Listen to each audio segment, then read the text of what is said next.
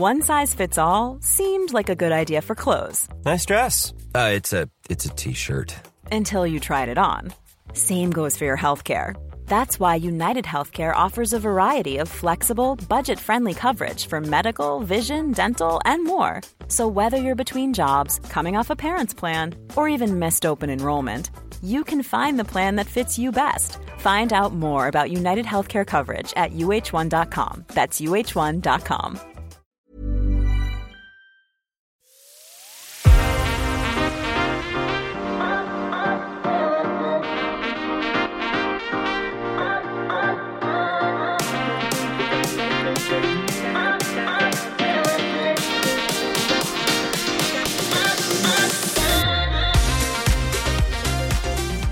Herzlich willkommen zu Mit Ansage und Absicht, unserem Lieblingspodcast über die Podcastbranche. Und an meiner Seite ist die liebe Luisa Abraham. Hallo Luisa. Hallo Tina, danke, dass du uns so willkommen heißt zu deinem Lieblingspodcast. Zu unserem. Ich spreche schon im, Ist unser. ich spreche schon im symbiotischen Wir. Ich mag das ja, dieses Understatement.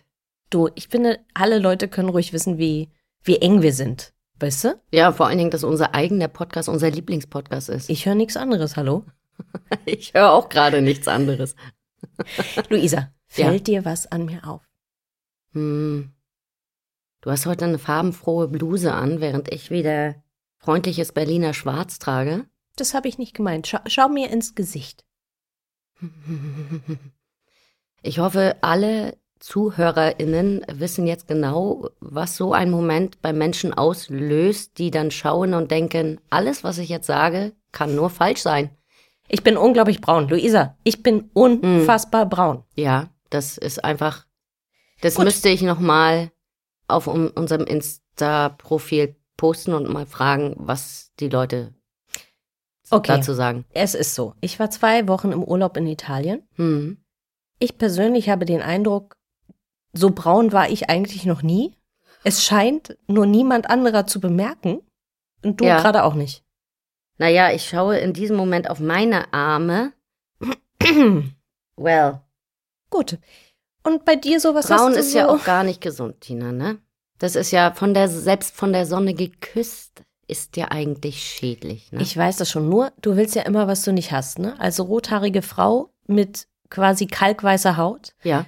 Wollte ich schon immer so the tanned Version sein. Ist Und das die Tent-Version? das, ich bin super braun. Mhm. Okay, wow. Ja, Vielleicht sollte ich selbst, vielleicht ist Selbstbräuner eine Option. Damit ich jemand, das ist auch gesünder dann, ne? weil ich das Insta-Profil ja äh, betreue.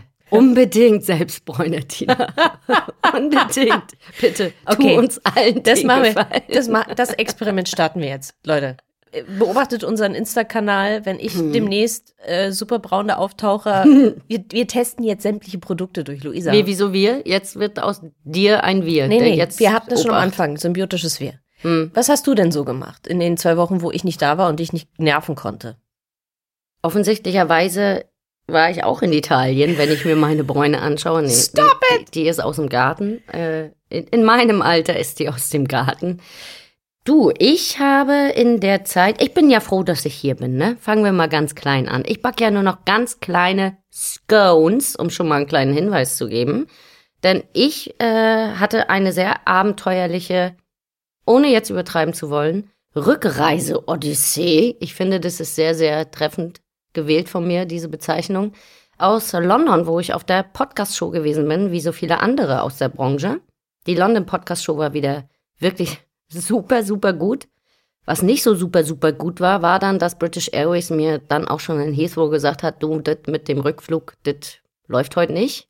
Und dann waren die auch, ich sage mal, mehr so gar nicht kundenorientiert, haben mir eine Broschüre in die Hand gedrückt und dann konnte ich aber auch gleich wieder abtanzen, mir selbst ein Hotel zu suchen. Wenn jemand mal so ein richtig gruseliges Serienmörder-Hotel sucht in der Nähe von Heathrow, könnte ich jetzt eins empfehlen. Ich möchte jetzt hier dieses Hotel nicht bashen, weil das Personal wirklich sehr, sehr nett war. Aber das Hotel war original aus den 70ern mit einer beigebraunen Badewanne. Und ich wusste gar nicht, dass es noch beigebraune Badewannen in Hotels gibt, weil es war wirklich ein Hotel und kein Motel. Das fand ich ganz abenteuerlich. Und dann habe ich mir Gott sei Dank selber einen Flug neu organisiert. weil ich bis heute hm, nichts mehr von British Airways gehört habe. Das heißt, im Grunde wärst du jetzt noch in London. Ja, aber erst seit Pfingsten. Okay, aber das ist doch, das ist doch nix. Ich finde übrigens, dass, dass du eine ganz eigene Art von Testimonial für dieses Hotel sein könntest. Vielleicht ja, gerne. weißt Call du? me. Also, zweite Karriere, man weiß es nicht. das wäre eine super Ad in True Crime Formaten. Absolut. Ich sag es euch. Okay, dieses Hotel, wir schreiben euch nochmal an. Mhm. Reach out to us. Ja, Es war ja viel los in den, in den letzten Wochen. mal wieder. That's a surprise. Und ich habe, nachdem ich aus dem Urlaub zurückkam, erstmal mich durch sämtliche Newsletter wieder gefräst und für dich und für unser Publikum Ja. mal zusammengestellt, was überhaupt so passiert ist. Also am meisten los war offenbar bei Spotify. Und ich brauche wahrscheinlich eine halbe Stunde, das zusammenzufassen. Ich versuche mich aber auf die wesentlichen Sachen zu konzentrieren. Hier also unser Newsflash. Spotify arbeitet offensichtlich an einer Lösung äh, für Artificial Podcast Ads, also AI, äh, die Podcast Ads generiert. Gleichzeitig haben die grünen Kollegen ein Ad Analytics gelauncht, das anstelle von Podsites, das war ja zu erwarten, für die Kunden da ist. Für diejenigen, die sich erinnern, Spotify hat Chartable und Podsites gekauft. Chartable ist, soweit ich weiß, weiterhin auch noch da und Podsites, die Tools, die Features wurden quasi inkorporiert und sind jetzt Teil des Ad Analytics bei Spotify. Dann gab es aber auch nicht so gute Nachrichten und zwar wurde Spotify in Schweden verklagt wegen dem Umgang mit den Nutzerdaten. Ich glaube für richtig viel Kohle und gleichzeitig haben wir erfahren müssen, dass es rund 200 Stellen im Podcast-Bereich bei Spotify gibt, die gekündigt eingestellt werden. Das betrifft vor allen Dingen die Kollegen natürlich in Amerika. Wir wissen ja, ähm, dass mit Gimlet und so weiter da viele Firmen gekauft wurden. Also da gibt's richtig Stellenkürzungen. Eine andere Nachricht, die uns erreicht hat zu Spotify, war, dass die Zusammenarbeit mit Archwell, der Firma von Harry und Meghan, dass die Zusammenarbeit aufgekündigt wurde, offensichtlich auch nicht so richtig on good terms, wie die Gerüchteküche ähm, sich äußert. Ja. Das war also alles Spotify, meine Güte. Die anderen Leute im Markt haben aber auch Sachen gemacht. Währenddessen hat Apple das iOS 17 vorbereitet und gelauncht mit neuem Look und neuen Features, auch vor allen Dingen für den Podcast-Bereich. Acast und Podchaser nutzen jetzt AI auch fürs Ad-Targeting. Auphonic launcht ein AI-Generator. Heißt das Generator oder Generator? Wahrscheinlich Generator. KI-Generator und, Und AI AI Generator. Oh, ich sehe schon das Merch. We should do that. Ähm, ein AI Generator für Shownotes und Summaries. Äh, Finde ich sehr, sehr spannend. Und auch schöne News aus Großbritannien, wo wir es am Anfang hatten, du und London und British Fan, Airways. yes. Wir sind ja beide große BBC-Show-Fans. Yes. Ausgewählte Shows der BBC können jetzt überall äh, bald gehört werden, weil die BBC die Sachen vom iPlayer sozusagen freigibt. Währenddessen hat YouTube die RSS-Feed Ingestion ge getestet. Überhaupt müsste man sich mal wieder YouTube angucken, was da jetzt los ist. Wie gesagt, es ist immer noch alles im amerikanischen Markt. Wir sind in Deutschland noch nicht so weit, aber auf alle Fälle passiert da relativ viel. Es gab eine Podcast-Studie von XM Media zur Gen Z und, fand ich auch schön, in den USA ist True Crime laut Pew Research das beliebteste Genre geworden. Äh, da sind wir wieder bei deinem wunderbaren Hotel. Ich glaube wirklich, du solltest Testimonial werden. Podium launcht Podbooks. Und ansonsten gibt es neue Shows. Und zwar für Paris Hilton bei iHeart und für Trevor Noah bei Spotify. Allerdings wird das nicht nur bei Spotify laufen, sondern die Show soll auf allen Plattformen äh, zu hören sein. Und um das abzuschließen. Es gab ein wichtiges, wichtiges Jubiläum, nämlich Podcasts werden 20 Jahre alt. So alt, so alt ist es schon. Yay. Ich habe beinahe gesagt, so alt wie wir. So, ja, das stimmt schon. Also, hm, ich möchte ja jetzt nicht rauslassen, wie alt wir wirklich sind, aber das ist, äh, ja. Nach so vielen News muss ich mich jetzt erstmal, muss mich jetzt erstmal hinlegen und brauche nach dem Urlaub gleich wieder Urlaub. Ja, also völlig krass. Und vor allen Dingen jede dritte News, AI, AI, AI. Also da tut sich gerade richtig viel. Äh, Finde ich super interessant. Mal sehen, was da am Ende dann noch hängen bleibt. Ich würde mich gleich mal anschließen und auf die Studien äh, eingehen. Und zwar möchte ich gleich mal beginnen mit einer Studie, die mal wieder bestätigt hat, dass YouTube wirklich die beliebteste Podcast-Plattform ist. Und zwar ist das eine Studie von Cumulus Media und Signal Hill, die den Podcast Download Spring 2023 Report äh, released haben für die USA. Und da hat YouTube den Vorsprung gegenüber Spotify ausgebaut. Wow. Letztes Jahr waren die noch gleich auf. Apple kommt jetzt auf dem dritten Platz. Also da haben wir wieder bei, haben wir es wieder. Bei YouTube tut sich wirklich viel, sollte man definitiv im Auge behalten. Eine weitere Studie, die ich sehr interessant fand, ist eine Studie von Norstat im Auftrag von Podimo aus Finnland, bei der 37 Prozent der Befragten angegeben haben, dass die Podcast-Zeit, die sie mittlerweile in das Hören von Podcasts investieren, ihre Radiohörzeit verringert. Das ist natürlich ganz klar, wenn wir unser eigenes Hörverhalten beobachten, ist das was, das wir hier in Deutschland natürlich auch bestätigen können. Gerade wenn man sich Gen Z zum Beispiel mal anschaut.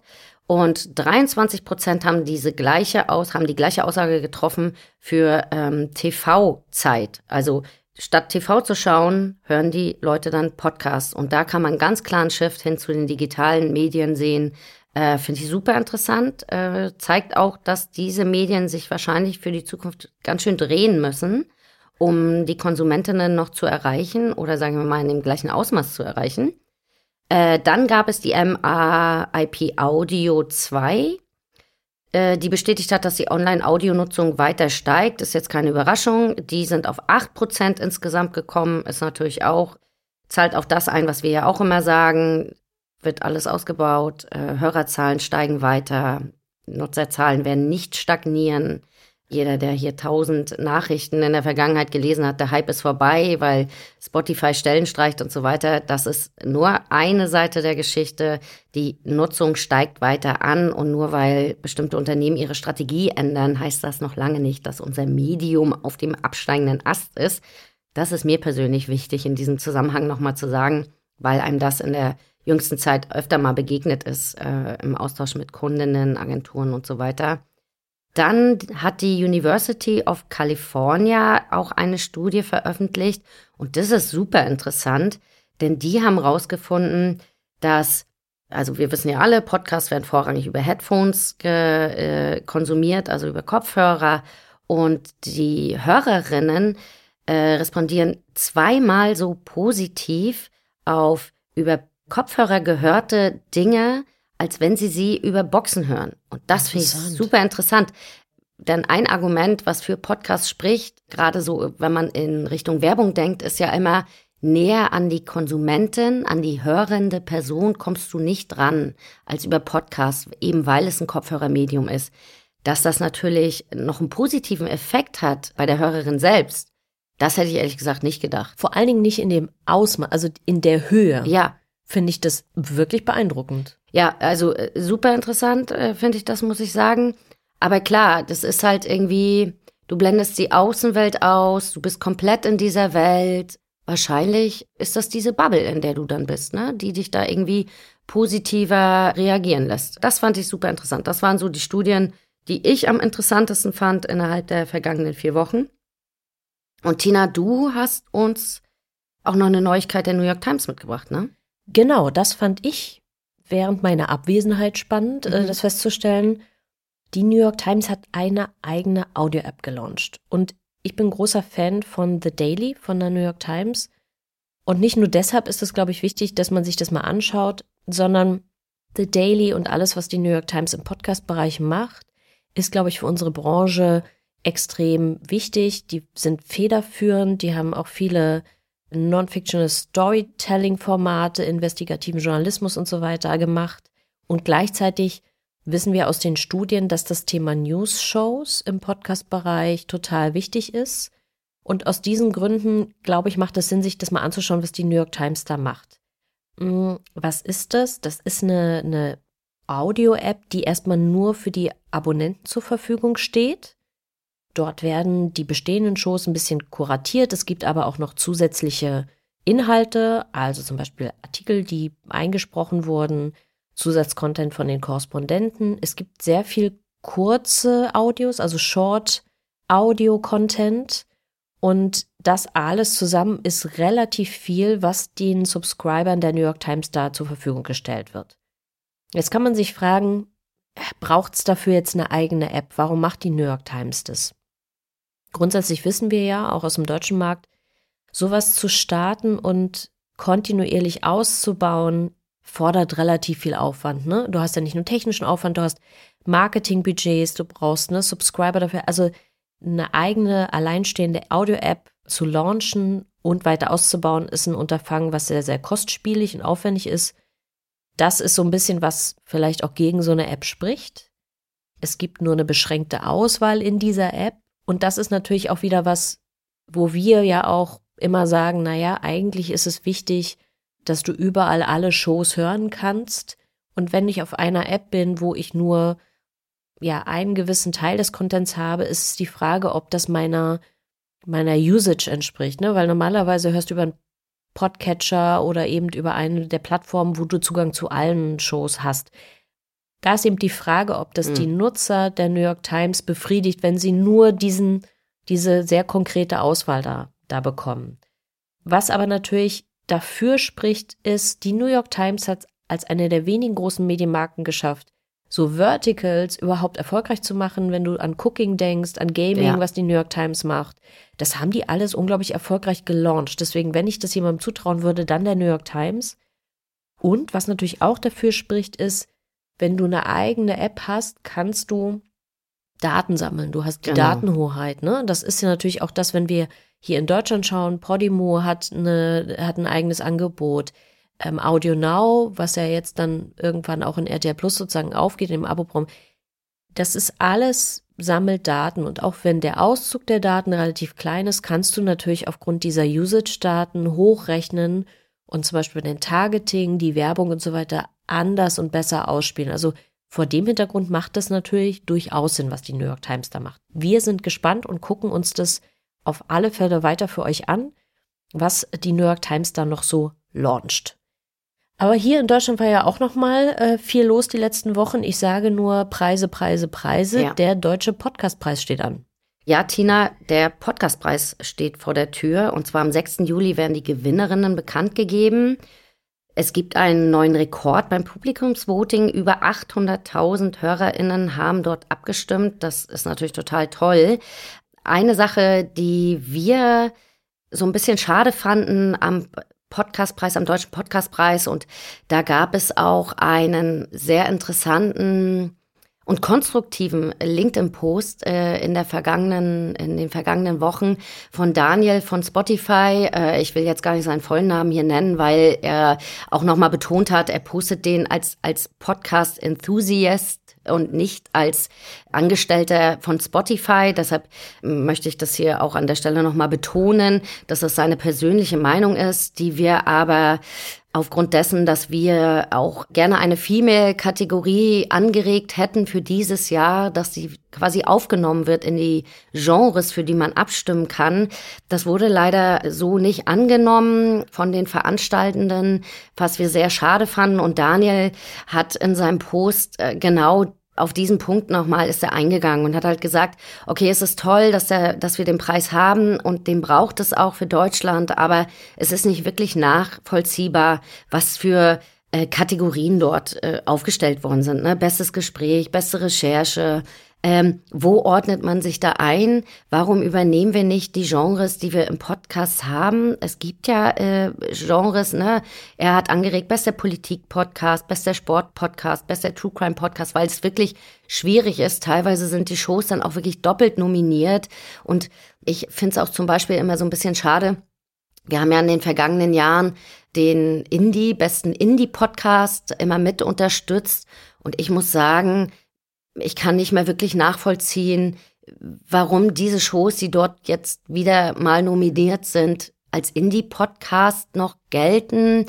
Ich würde mir ein bisschen mehr Transparenz wünschen hinsichtlich der Einordnung, weil im Prinzip in diesem Falle beim Deutschen Podcastpreis von den Veranstaltenden den Podcastern selbst und den Publishern selbst das übergeholfen wird, sich einzuordnen, wo sie sich jetzt hier sehen. Und das ist sehr, sehr schwierig und entspricht auch überhaupt nicht den, dem, der Podcast-Landschaft, die wir haben. Und dann, okay, Best Corporate Podcast, ob wir den küren müssen, ich weiß es nicht. Hinsichtlich natürlich des Faktes, dass Podcast immer mehr zu einem Business wird und einem Massenmedium, macht es natürlich aus Kundensicht Sinn, einen Best Corporate Podcast zu küren. Aber es spiegelt nicht wirklich die Landschaft wider. Und da hat Daniel wirklich, äh, glaube ich, einen Nerv getroffen, denn über 200 ähm, Reaktionen und ich weiß gar nicht, wie viele Kommentare, 40 oder so. Und da hat sich wirklich die ganze deutsche Podcast-Branche die Klinke in die Hand gegeben unter diesem Post. Da kann man schon erkennen, dass das mehr oder weniger von allen so gesehen wird. Ne? Und das ist wirklich was, was, was schade ist. Also ich finde toll, dass wir diesen Preis haben. Ja. Ich finde, das braucht's auch. Und wenn ich jetzt nach Amerika gucke, wie da Preise verliehen werden oder auch nach London, ähm, überhaupt wie das Genre gefeiert wird und so weiter, finde ich das erstmal toll, dass es das gibt. Und ähm, das muss natürlich auch immer alles organisiert und finanziert werden. Das verstehe ich total. Aber ich bin auch bei, bei dir und auch bei Daniel zu gucken, was sind denn eigentlich die Kategorien, in denen wir verleihen? Machen wir es uns da nicht irgendwie unnötig kompliziert, wenn wir irgendwelche Kategorien ins Leben rufen, wo man dann auch nicht genau weiß, was sind denn die Kriterien für die Einordnung. Ich finde auch so eine, eine einfache genrespezifische Geschichte fände ich viel einfacher und auch einfacher nachzuvollziehen. Und klar, wir wünschen uns so ein Best Feminine Show. Ja, ich fände das einfach sorry. toll, aber das ist natürlich unser, ist auch unser Approach. Vielleicht hören ja die, die Organisatorinnen, die Macher vom Deutschen Podcastpreis auch unseren Podcast. Um, ähm, und überlegen vielleicht fürs nächste Jahr mal noch mal einen anderen Zugang dazu. Erstmal finde ich toll, dass es diesen Preis gibt. Äh, wir freuen uns und sind gespannt, wer dann die Gewinner sein werden. Und vielleicht gibt es ja nächstes Jahr noch mal ein anderes Line-up. Ja, aber eine Sache noch. Ich finde es auch sehr, sehr schade, dass der so hinter verschlossenen Türen stattfindet, der Podcastpreis. Ich finde eigentlich, dass die Branche sich dort feiern sollte und die Podcastbranche ist so sehr, sehr viel bunter und offener, als der Preis jetzt gerade ist. Und das das finde ich ein bisschen schade, mhm. ehrlich gesagt. Äh, da würde ich mir irgendwie, irgendwie einen, offeneren Ansatz wünschen. Also wir, wir sind gespannt, äh, was da noch passiert. Und äh, ich bin auch auf alle Fälle gespannt, wer, wer gewinnen wird. Yes. So, jetzt haben wir, wie soll ich das sagen, Luisa? Jetzt gab es ungefähr gefühlte drei Stunden nur Podcast-Fachsimpeln. Ich ja. brauche jetzt mal, ich muss jetzt mal meinen Kopf ausschalten. Ähm, und ich bin übrigens ein bisschen überrascht, dass wir beide mhm. quasi fehlerfrei, möchte ich sagen, mhm. das alles so vorgebracht haben. Profis, ne? Profis, Profis, absolut. An der Stelle möchten wir nicht erwähnen, wie viele Ansätze wir für einige Meldungen gebraucht haben. Das stimmt. Das ist natürlich, ihr hört ja hier die geschnittene Version. Ich wollte, Luisa, ich wollte einfach mal profimäßig, ja. just pretend it's real, mhm. so tun, als würden wir nie Versprecher haben, denn ohne Absicht, unsere wunderbare Kategorie der Versprecher und Verschreiber ist wieder da. Ich sage ja. deshalb Verschreiber, weil, hm. Luisa, du hast. Mir ist ein super Verschreiber passiert, ja. Hast dazu beigetragen, dass ich wirklich große Freude hatte für, für mehrere Minuten. Ja. Ich weiß nicht, ob es richtig ist, dass man KollegInnen mit Hallo Knasti anschreibt. Möchtest ich, du das aufklären? Also ich muss ganz ehrlich sagen, ich bin total froh, dass ich meinen Nichten von klein auf an immer versucht habe einzuprägen, bevor du eine Arbeit abgibst, lies noch mal Korrektur. Das ist ganz, ganz wichtig. Du findest noch so viele Fehler. Ich sag dir, du bist richtig, richtig stolz. Und wahrscheinlich, weil ich denen das so mantramäßig eingebläut habe, über Jahre Grundschule, also bei der einen, die geht noch zur Schule, die macht jetzt Fachabitur, sage ich das heute noch, äh, weil ich mich früher immer so geärgert habe, wenn die dann wirklich Fehler zurückbekommen haben, wo ich gedacht habe, hättest du das noch mal einmal gelesen, dann äh, hättest du den Fehler gespart. Deshalb bin ich wahrscheinlich selber auch mittlerweile so diszipliniert und lese auch noch mal, was ich abschicke in, ich sage mal, 99 Prozent der Fälle. Und da wollte ich tatsächlich einen Kollegen anschreiben und meine Sprach, äh, hier meine, wie nennt sich das hier? Autokorrektur. Autokorrektur hat aus diesem, äh, aus der Begrüßung, das sollte ein Kosename sein, äh, des Namens der Person, macht der Hallo Knasti. Das ähm, hatten wir schon mal, Luisa. Ich möchte dazu sagen, dass deine Autokorrektur, ja. und ich glaube im Übrigen, dass sich die Autokorrektur einstellt auf die Person. Die macht das auch. Das ist wirklich so. Weil du hattest das Dick-Off-Meeting. Ich Du hast jetzt den, Ja. den Knastbruder. Jetzt und ich habe noch niemals in meinem Leben und äh, das kann ich wirklich jetzt hier so wirklich äh, behaupten, weil ich das weiß, noch niemals äh, jemanden als Knasti in meinem Telefon eingespeichert oder Menschen so bezeichnet oder angeschrieben. Ich weiß nicht, woher diese Telefon das hat. These. Hm. Deine Autokorrektur hat Zugang zu deinem Unbewussten, zu deinem Unterbewussten. Ja. Das ist das, was, was passiert. Hm, Ja. ja. Vielleicht lässt du den Gedanken einfach mal Hm. zu. Next Stop, äh, Brieffreundschaft mit eingeknastetem Serienmörder. Okay. Ich weiß nicht, was das dein Unterbewusstes mein dir sagen Handy möchte. ist schon am Start. Okay. Aber du, Tina, hm? was wolltest, du hast zwei richtig gute Dinge. Scheiße, ich dachte, ich komme drum rum, ja? Ja, ne, ich, Abgelenkt. Es, Das ich habe so viel, wir könnten eine wöchentliche Episode alleine, also, ach, was sag ich, ein tägliches Format morgens, Aufstehsprüche mit Tina Jürgens. Äh, bitte, wenn ihr das, wenn ihr euch so eine Show vorstellt und wünscht, dann schreibt doch bitte. Ich, ich bringe das hier auf die Bahn. Ne? Wir machen ja alles, was die Hörerinnen Mensch wollen, hören. was die Community möchte. Ne? Ja. So läuft das ja heutzutage. Okay. Tina, Hm? mit voller Brust?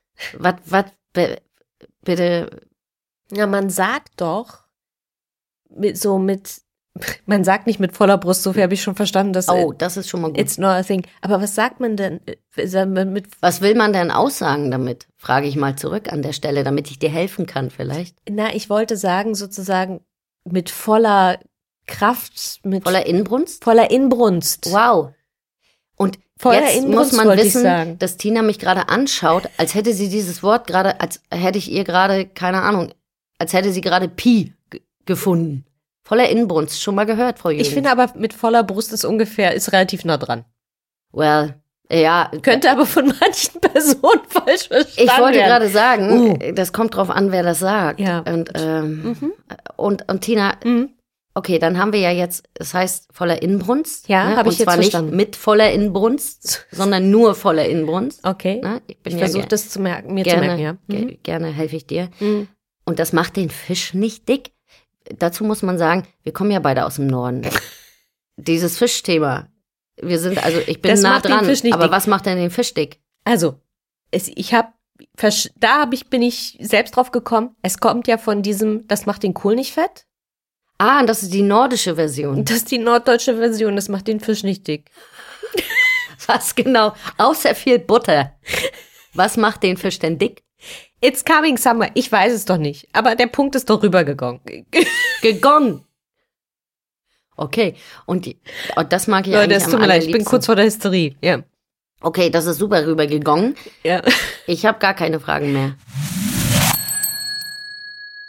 Wir sind jetzt bei mit Absicht unserer wunderbaren Interview-Kategorie. Ja. Und wir haben eine wunderbare Gästin Oh diese ja. Folge. Es ist die Laura Terber. Laura ist bei der Süddeutschen Zeitung verantwortlich für den Audio- und Videobereich. Sie hat von 2015 bis 2017 bei der Süddeutschen im Videoressort volontiert und danach das Audioteam der Süddeutschen Zeitung aufgebaut. Ich glaube, alle kennen mittlerweile die Podcasts der Süddeutschen Zeitung. Sie ist auch für das Videoteam verantwortlich und man weiß nicht nur in der Branche, wer sie ist und wie sie aussieht, sondern ganz viele Leute kennen ihre Stimme, denn sie moderiert den Podcast Das Thema bei der Süddeutschen Zeitung und hat das äh, Spotify Original Wirecard Format moderiert und gehostet. Ähm, also nicht nur jemand, den man optisch kennt, sondern auch, wo man die Stimme kennt. Und ich weiß, die Laura hat ganz, ganz viele Fans. Und das ist unser Gespräch jetzt. Viel Spaß. Burrow's furniture is built for the way you live. From ensuring easy assembly and disassembly to honoring highly requested new colors for their award-winning seating, they always have their customers in mind. Their modular seating is made out of durable materials to last and grow with you. And with Burrow, you always get fast, free shipping. Get up to 60% off during Burrow's Memorial Day sale at burrow.com slash ACAST. That's burrow.com slash ACAST. burrow.com slash ACAST. So, liebe Laura, wenn du dich jemandem vorstellen würdest und ich wäre nicht ich, weil wir kennen uns ja, Ähm, was würdest du der oder demjenigen sagen, wenn ihr euch das erste Mal trefft? Wer du bist und hm. überhaupt? Ähm, ja, ich bin Laura. Ich bin Laura, ich wohne in München. Ähm, ich habe den besten Job der Welt, finde zumindest ich. Äh, ich arbeite bei der Süddeutschen Zeitung jetzt schon seit ein paar Jahren und kümmere mich da darum, dass, naja, noch viel mehr Leute da draußen mitbekommen, was meine Kolleginnen und Kollegen für eine tolle Arbeit machen. Also ich ähm, kümmere mich darum, dass unsere Recherchen, unsere Themen auch umgesetzt werden in Audio und Video und damit einfach noch ganz viele neue Zielgruppen erreichen. Genau. Und wenn ich nicht arbeite, dann koche ich noch sehr gerne. Ich spiele sehr gern Civilization, das Computerspiel. Und ähm, ja, höre auch sehr, sehr gerne Podcasts. Immer noch, obwohl es natürlich jetzt mittlerweile so ein bisschen, wenn man beruflich damit zu tun hat, schwieriger ist, dann die Podcasts noch entspannt privat zu hören. Das finde ich tatsächlich auch, ne? dass wenn du irgendwas beruflich machst, dass du es dann plötzlich irgendwie anders angehst. Aber ich bin auch, mir geht's ja so wie dir, ich kann immer noch ganz begeistert Podcasts hören. Ich habe aber festgestellt, dass ich viel lieber Englische höre, weil das weil das irgendwie weiter weg von unserem Markt irgendwie ist. Ich weiß auch nicht, ich höre mir natürlich auch deutsche Formate an und so weiter, natürlich auch eure, aber dieses, du be beschäftigst dich auch im Privatleben mit was, was auch dein Beruf ist. Irgend mein Gehirn macht da irgendeine Sache so dass ich mich tot, so wie so eine wie so eine Flucht eine mentale, dass ich dann eher auf englischsprachige Formate gehe. Ich weiß auch nicht, was damit los ist. Wie bist du denn in du bist ja nicht auf die Welt gekommen und hast dann das Abi gemacht und sagst so jetzt werde ich mal die Chefin von der von dem süddeutschen Audiobereich, sondern du hast ja einen Weg. Wie bist du denn dahin gekommen, wo du jetzt bist mit dem besten Job der Welt? Ich lese immer ganz gerne oder manchmal, wenn sich Praktikanten oder Volontärinnen bei uns bewerben, dann steht dann ja auch so im Anschreiben so, ja, bei uns zu Hause war immer auch die gedruckte SZ auf dem Küchentisch. Ähm, das war bei mir nicht so. Also da lag ehrlich gesagt die Lokalzeitung da. Ich hatte mit der SZ gar nicht so viel zu tun, muss ich ganz ehrlich sagen. Also ich bin da nicht so sozialisiert worden von der besten Tageszeitung Deutschlands. Bei mir war es so, ich habe äh, einen Master gemacht in Stuttgart an der Hochschule der Medien und habe da auch eine Ausbildung zur Moderatorin gemacht am Institut für Moderation. Und damals habe ich bald überlegt, okay, ich würde ganz gerne ein journalistisches Volontariat machen, war mir aber nicht so richtig sicher, ob ich da zum öffentlich-rechtlichen möchte. Also Full Disclosure, ich hatte mich auch ein Jahr vorher beim ÖR beworben und sie wollten mich nicht, was ich auch im Nachhinein sehr gut verstehen kann, weil meine Bewerbung war unglaublich schlecht. Ich glaube, wenn ich jetzt heute diese Bewerbung sehen würde, würde ich denken, okay, diese Person ist ja vollkommen unkreativ. Naja, egal. Auf jeden Fall ähm, gab es dann damals eben eine Ausschreibung für ein ähm, Videovolontariat bei der Süddeutschen Zeitung und das hat mich total angesprochen, weil ich dachte, cool, da kann man bestimmt voll viel ausprobieren. Da kann man auch gleich so ins Doing kommen und das ist irgendwie so ein bisschen näher auch naja, an dem Nutzungsverhalten, was ich jetzt habe, weil ich weiß nicht, ich, also ich glaube, beim ÖR hat sich auch einiges getan, aber damals hatte ich das Gefühl, man lernt da sehr so dieses gebauter Beitrag mäßige für Audio und Video, was man ja selber als junger Mensch gar nicht so wirklich konsumiert. Und ähm, da hatte ich den Eindruck, okay, das ist bei der SZ, da kann ich noch ein bisschen mehr gucken, was ist auch näher an dem dran, was ich als Nutzer gerne hätte. Naja, auf jeden Fall ähm, habe ich mich für dieses Follow beworben, habe es auch bekommen habe dann zwei Jahre Volontariat gemacht bei der SZ, was echt spannend war, weil ich auch viel mitmachen konnte bei, bei so großen Investigativprojekten, dass ich dann animierte Erklärvideos produziert habe, mir auch so ein bisschen After Effects beigebracht habe, weil ich halt wirklich so Explainer machen wollte. Also dieser ganze Explainer-Journalismus war damals auch ein großes Thema. Naja, und dann, ähm, als ich dann mit dem Volo fertig war und dann Videoredakteurin war, kam dann auf einmal die Idee, hey, nee, wollen wir eigentlich mal nicht einen Podcast starten? Das war doch eine super Idee. Und ja, dann habe ich das Projekt bekommen also es hat jetzt bestimmt nicht geschadet, dass ich diese Ausbildung zur Moderatorin damals schon hatte, aber ganz ehrlich, also ich war halt frisch mit dem Volo fertig. Man hat mich halt am einfachsten auch aus den Dienstplänen rausbekommen. Also so jemand, der halt gerade anfängt, eine neue Stelle bekommt, das ist dann einfach zu sagen, ja, lass die doch mal vielleicht die zwei Monate das machen, dann gucken wir mal, was dabei rauskommt. Naja, und so bin ich zum Thema Podcast gekommen. Dann haben wir angefangen mit einem Podcast. Ähm, dann ist relativ schnell mein späterer Teamleiter Vincent noch mit dazugekommen, Vincent Leitgeb und ja, das war Ende 2017 und seitdem bauen wir so schön den Podcast-Bereich hier bei der SZ aus. Hat sich das alles so nach und nach aufgebaut. Ich finde total spannend, was du erzählst mit diesem, mit dieser Moderatorinnen-Ausbildung, äh, weil das war ja ein Detail, was ich noch gar nicht kannte. Das finde ich äh, wirklich spannend, weil ich mir im Vorfeld gedacht habe, wie ist die Laura eigentlich vors Mikro gekommen? Weil man ja, also ich bin zum Beispiel überhaupt nicht ausgebildet. Ich habe auch journalistische Arbeitsmethoden gelernt, noch an der Uni, aber ich bin jetzt weder ausgebildete, voll ausgebildete Journalistin, noch bin ich Moderator, noch irgendwas. Und dieser Moment, wo du ein Mikro hast und äh, sozusagen ein Interview führen musst oder in einem Podcast schon einen Podcast führst, das ist ja schon nochmal so ein Moment, wo du denkst so, oh Gott, und dann muss ich jetzt was sagen und dann hinterher hast du deine Stimme und ne, ich gehöre zu den Menschen wie die meisten, die Mehrheit, ich kann mich weder sehen noch hören. Wie war dieser Moment für dich? Weil es ja auch so ein bisschen was Emanzipatorisches hat, so die eigene Stimme finden, die eigene Stimmlage finden, die eigene Haltung vom Mikro finden. Es hat ja, ne, es geht ja nicht nur darum, dass wir irgendwie ins Mikro labern, wie immer alle denken, sondern es hat ja auch ganz viel mit einer inneren Haltung und welche Punkte möchte ich setzen äh, zu tun. Wie war das für dich? Also zunächst mal möchte ich sagen, also mir fällt es auch immer noch schwer, meine eigene Stimme zu hören oder Sachen abzuhören, die ich selber eingesprochen habe. Äh, Menschen, die sagen, dass ihnen das Spaß macht, sich selber nochmal anzuhören, die sind mir grundsätzlich etwas suspekt. Ich finde das sehr sympathisch. Ähm, aber ja, da hat es äh, Imo mir wirklich sehr geholfen, also so ein bisschen auch seinen eigenen Stil zu finden. Weil man, glaube ich, oft vom Mikro dann so ein bisschen den Fehler macht oder ja, oder zum Beginn so versucht, jemanden nachzuahmen oder so. Also man überlegt, wie stellt man sich einen perfekten Moderator vor oder wen findet man selber besonders gut und dann versucht man das nachzuahmen. Und das ist ja eigentlich der falsche Weg. Also eigentlich sollte das Ziel sein, ja einfach die Be the best version of yourself. Also, dass es authentisch klingt, ohne dass es jetzt total verlabert ist und dann nur so ein bisschen, also wie kann ich das, was mich ausmacht, was mich als Persönlichkeit ausmacht, in eine Moderationspersönlichkeit übertragen? Und da war das ähm, Imo, also die konzentrieren sich eben wirklich auf diese journalistische Moderation wirklich sehr gut, weil ich dachte immer so, oh, ich bin irgendwie zu fahrig und ich habe zu viel Gestik und zu viel Äs und ich wirke irgendwie so unseriös. Und dann wurde da halt dann immer so das Attribut, ja, du wirkst total jung und frisch und aufgeweckt. und das hat mich total darin bestätigt, dass ähm, ja, das schon echt ganz gut ist, wie ich das mache. Das hat mir dabei geholfen, diese eigene Stimme zu finden Natürlich rede ich jetzt auch anders und ich moderiere auch anders wie noch vor fünf Jahren. Ähm, aber das war, war dafür echt gut.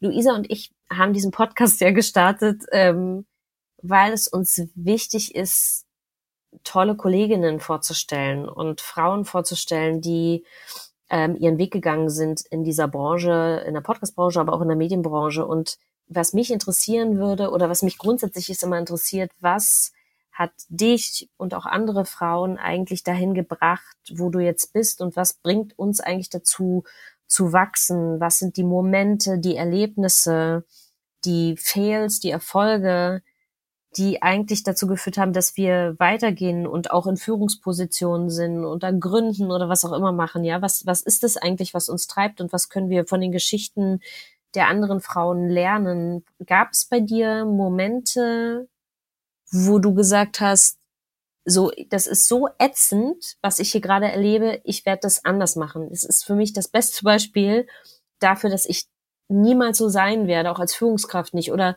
gab es eine Person oder ein Erlebnis, wo du gedacht hast, wow, das ist so toll, ich möchte das genauso können, machen, tun.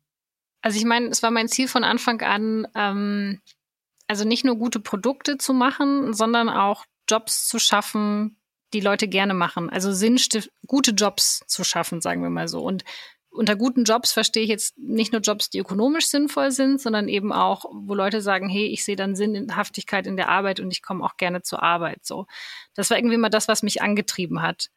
Also ich glaube, so eine große Vision hatte ich jetzt am Anfang gar nicht. Ich habe mich da so ein bisschen durchgewuselt, ehrlich gesagt. Und ich glaube, das war auch am Anfang so ein bisschen der große Vorteil. Also da war halt so ein weites Feld und es war einfach total vieles möglich. Und ähm, es hat auch niemand irgendwie Nein gesagt zu irgendwas, was ich vor. Also äh, so ein bisschen in dem Bereich, den ich hatte und mit den Leuten, die ich dann immer wieder dazu bekommen habe, hatte ich natürlich auch sehr, sehr viele Freiheiten und das fand ich immer sehr, sehr toll. Und ich glaube, das, da war ich einfach einfach zur richtigen Zeit an der richtigen Stelle, muss ich ganz ehrlich sagen. Wo ich dann zwar als auch noch nicht die zehn Jahre Podcast-Erfahrung hatte, aber ich war dann so ein bisschen die Einäugige unter den Blinden. Ich habe mich halt selber fortgebildet und habe irgendwie selber ganz viel gehört, ganz viel überlegt, was möchte ich gerne machen. Was will mein Team auch machen? Worauf haben die Bock? Und dann halt eben Modelle zu finden, mit denen das eben auch wirtschaftlich sinnvoll ist. So, das war, glaube ich, immer so das Setup ja, dass das halt was ist, woran mein Team auch Freude hat, wo mein Team auch gerne zur Arbeit kommt, das war von Anfang an eigentlich bei mir immer wichtig, weil also man merkt ja manchmal so, was sind die Tage, wo man halt dann gerne nach Hause geht und wo man so beschwingt, obwohl der Tag so voll war, nach Hause geht und denkt, heute war echt ein guter Tag. Und bei mir waren das immer so Tage, wo ich das Gefühl habe, cool, ich habe jetzt was möglich gemacht. So, ich habe jetzt irgendwie Menschen zusammengebracht, die Bock haben auf was und wir haben jetzt was gefunden, wie das funktionieren kann, ohne dass die Leute das alles in ihren Überstunden und am Wochenende irgendwie noch nebenbei machen müssen. Weil, also das, also irgendwelche Passion Projects kannst du ja immer machen im Journalismus. Ich möchte ja auch was, wo die Leute sagen können, also das zumindest in gewisser Weise in ihrer Kernarbeitszeit machen können. Das waren immer so die Tage, die mich angetrieben haben. So, so coole Sachen möglich machen. Sowohl für die Nutzer, die es am Ende dann hören, als auch für die, die Macherinnen und Macher.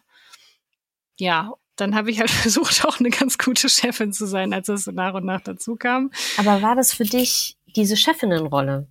Hast du, gab es einen Moment, wo du gesagt hast, ja, das will ich jetzt? War das von Anfang an so? Kam das mit der Zeit? Wie, wie, wie, wie ist dein Verhältnis auch zu dieser Position und auch zu dieser mhm. Macht? Position, weil es ja immer wieder dieses Thema gibt, Frauen und Macht. Und ich habe erst neulich wieder in irgendeinem Gespräch gehört, naja, Frauen und Macht, das ist, funktioniert ja nicht so gut und so bla, äh, was man halt immer hört. Deswegen würde mich das interessieren, wie du, wie dieser Prozess für dich war. Also ich finde, Macht ist halt immer ein sehr negativ besetztes Wort. Also ich verstehe Macht als Gestaltungsspielraum. Also wenn mich vor ein paar Jahren jemand gefragt hätte, so möchtest du mehr Macht, hätte ich immer gesagt, nein, das ist mir überhaupt nicht wichtig und so. Und jetzt muss ich sagen, ja, ich möchte schon Macht, weil ich möchte ja den Gestaltungsspielraum haben. Ich, ich habe ja eine Idee und ich würde die ganz gerne auch umsetzen. Und ich möchte ehrlich gesagt nicht, dass mir da jemand reinredet, weil ich finde eigentlich, dass ich die beste Idee habe. Und also nichts anderes ist ja Macht. So, von dem her, ich glaube, deswegen formuliere ich es für mich einfach immer ein bisschen anders. Und natürlich bedeutet das auch, dass man Verantwortung übernehmen muss und dass man auch sagen muss, okay, ich habe da jetzt eine Entscheidung getroffen und ich stehe auch zu dieser Entscheidung und die war offensichtlich falsch. Das ist natürlich was, was schwerfällt, wo es dann manchmal einfacher ist, die Macht nicht zu haben. Und damit muss man sich auch wohlfühlen. Ich habe für mich irgendwann reflektiert, dass ich in dieser Chefrolle ganz gut aufgehoben bin, weil ich mich eigentlich immer mehr über die Erfolge meiner Mitarbeiterinnen und Mitarbeiter gefreut habe als über die eigenen. Also ja, ich bin, ich sehe mich eher als Champion meines Teams und das ist mir sogar fast wichtiger. Ich möchte, dass die sich weiterentwickeln. Ich möchte, dass die coole Sachen machen. Und als ich das für mich mal so reflektiert habe, dass ich mich jetzt über die eigenen Erfolge gar nicht so groß freue, sondern eher über die der anderen, dachte ich, ja gut, dann äh, bin ich vielleicht als Führungskraft auch ganz gut aufgehoben. Weil das hat man ja im Journalismus auch oft, dass die Leute eigentlich noch schreiben wollen und die wollen eigentlich selber noch viel operativ machen und werden dann deshalb auch befördert, weil sie das sehr gut können und sind dann aber ein bisschen traurig und wollen eigentlich die besten Interviews dann doch noch selber machen und so. Und das kollidiert ja auch manchmal so ein bisschen damit, mit der Führungsrolle. Glaubst du, dass diese Art zu führen, also sehr teamorientiert zu führen, dass das was ist, was Frauen als Chefinnen eher im Fokus haben oder dass, dass es da auch Unterschiede gibt, wie Männer und Frauen führen? Oder ist es eher für dich ein generationelles Thema, dass du sagst, die junge Generation, die jetzt in den, in den Chefetagen langsam nach oben kommt, die haben grundsätzlich eher eine andere Art zu arbeiten? Hm, ich glaube, ich hätte lange gesagt, dass es sowohl ein Generationen- als auch ein Frauenthema ist. Ich habe jetzt aber so viele verschiedene Führungskräfte kennengelernt, verschiedenen Alters und ähm, ja verschiedenen Geschlechts, wo man beides mitbekommt. Also ich glaube, jetzt kann man es nicht. Also jetzt tue ich mich ein bisschen schwer damit, so eine generelle Aussage zu machen, weil ich wirklich beides schon erlebt habe. Es hat natürlich auch, also ich habe lange wirklich auch sehr also ich fühle natürlich sehr transparent und auch sehr soft, würde ich jetzt mal sagen. Aber das ist natürlich auch manchmal so die Frage, wo liegt dann die Verantwortung?